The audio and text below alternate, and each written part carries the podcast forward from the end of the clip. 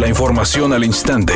Grupo Radio Alegría presenta ABC Noticias. Información que transforma. Este lunes inició la segunda jornada de vacunación para rezagados mayores de 18 años de cualquier municipio que no hayan recibido ninguna dosis y que requieran la segunda de laboratorio moderna. Indicaron que esta jornada de vacunación se lleva a cabo en orden alfabético en la esplanada de los héroes y terminará mañana martes en el horario de 8 a 21 horas. El presidente Andrés Manuel López Obrador mencionó que el gobierno estadounidense está interesado en el programa Sembrando Vida, por lo que adelantó espera se extienda por Centroamérica con el fin de apoyar a las naciones y evitar que sus pobladores abandonen su país por necesidades económicas.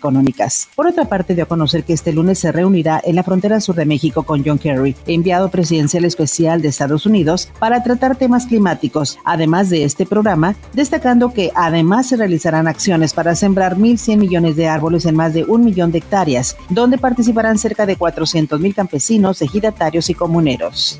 El general Colin Powell, exsecretario de Estado de Estados Unidos, falleció este lunes a los 84 años de edad en el Centro Médico Militar Walter Reed por complicaciones relacionadas con COVID-19. Así lo informó su familia en un mensaje en la red social Facebook, agregando que había recibido la pauta completa de vacunación. Powell fue secretario de Estado del presidente republicano George Bush y jefe de Estado Mayor Conjunto de Estados Unidos durante la Primera Guerra del Golfo.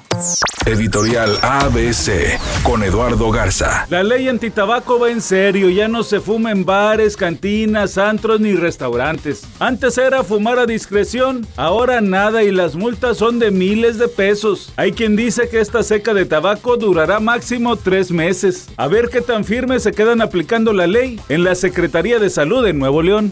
El delantero de Tigres, André Perguignac, sigue ampliando su legado en la institución. Y este fin de semana llegó a los 150 goles con la camiseta felina. El dorsal 10 Aureazul puso el gol del empate contra Cruz Azul, lo que le permitió llegar a dicha cifra histórica. Y ahora buscará mantener la buena racha para concretar el pase a liguilla en el cierre de torneo una actriz y un director de cine de Rusia estuvieron aproximadamente 12 días ni más ni menos que en la luna. Ayer llegaron a tierra sanos y salvos. Esto después de haber estado trabajando en la que será la primera película que prácticamente va a superar la ficción porque ellos volvieron, según dijeron, con tomas de aquel lugar y las van a presentar dejando con la boca abierta al mundo entero.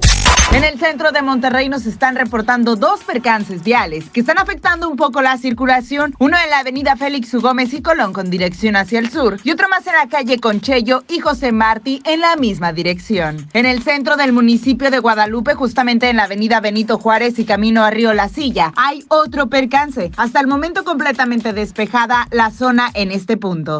Es un día con escasa nubosidad. Se espera una temperatura máxima de 26 grados, una mínima de 20. Para mañana martes pronostica un día con cielo parcialmente nublado. Una temperatura máxima de 28 grados, una mínima de 16. La actual en el centro de Monterrey, 23 grados. ABC Noticias. Información que transforma.